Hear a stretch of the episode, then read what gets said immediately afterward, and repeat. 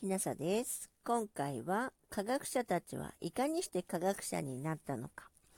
鹿野直人准教授の場合です。茨城県立医療大学の地域貢献研究アイラボキッズの代表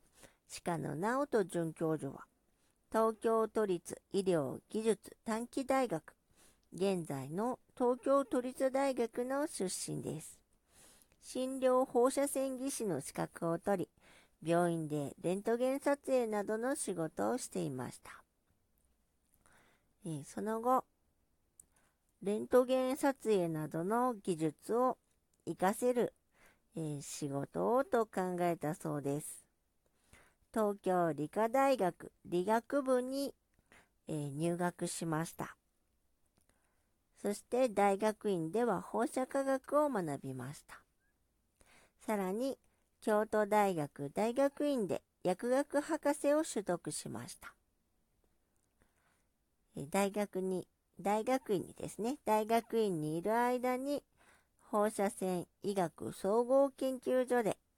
陽電子断層撮影用の放射性医薬品の製造について研究し、科学者デビューを果たしました。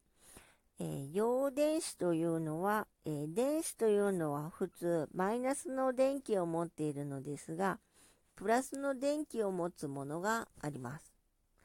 この陽電子を使って、えー、人間の体の輪切りになった、え画像を撮影して病気の、え診断に用いるという方法があります。えそのえそれに使う放射性医薬品。えーと、これはどういうことかと言いますと、えー、お薬の中に、えー、放射性物質を、えー、放射性物質がくっついた医薬品ですね。これ例えば、えもちろんあの健康に影響がない程度のものですけれども例えば注射します。で、これを、例えば、その病気の目的とする、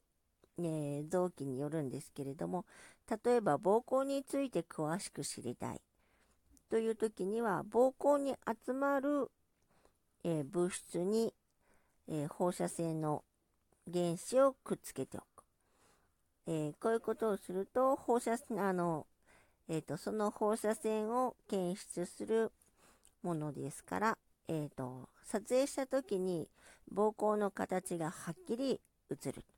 そうするとちょっとここ形がおかしくなってるからがんかもしれない。しっかり調べてみようだという判断がしやすくなる、えー、そういった研究になります。えーと、放射性医薬品の製造についてどうやって作るかですね。についての研究で鹿野直人准教授は科学者デビューを果たしました。今回は科学者たちはいかにして科学者になったのか鹿野直人准教授の場合を紹介させていただきましたもしあなたが聞いていらっしゃるのが夜でしたらよく眠れますようにおやすみなさい。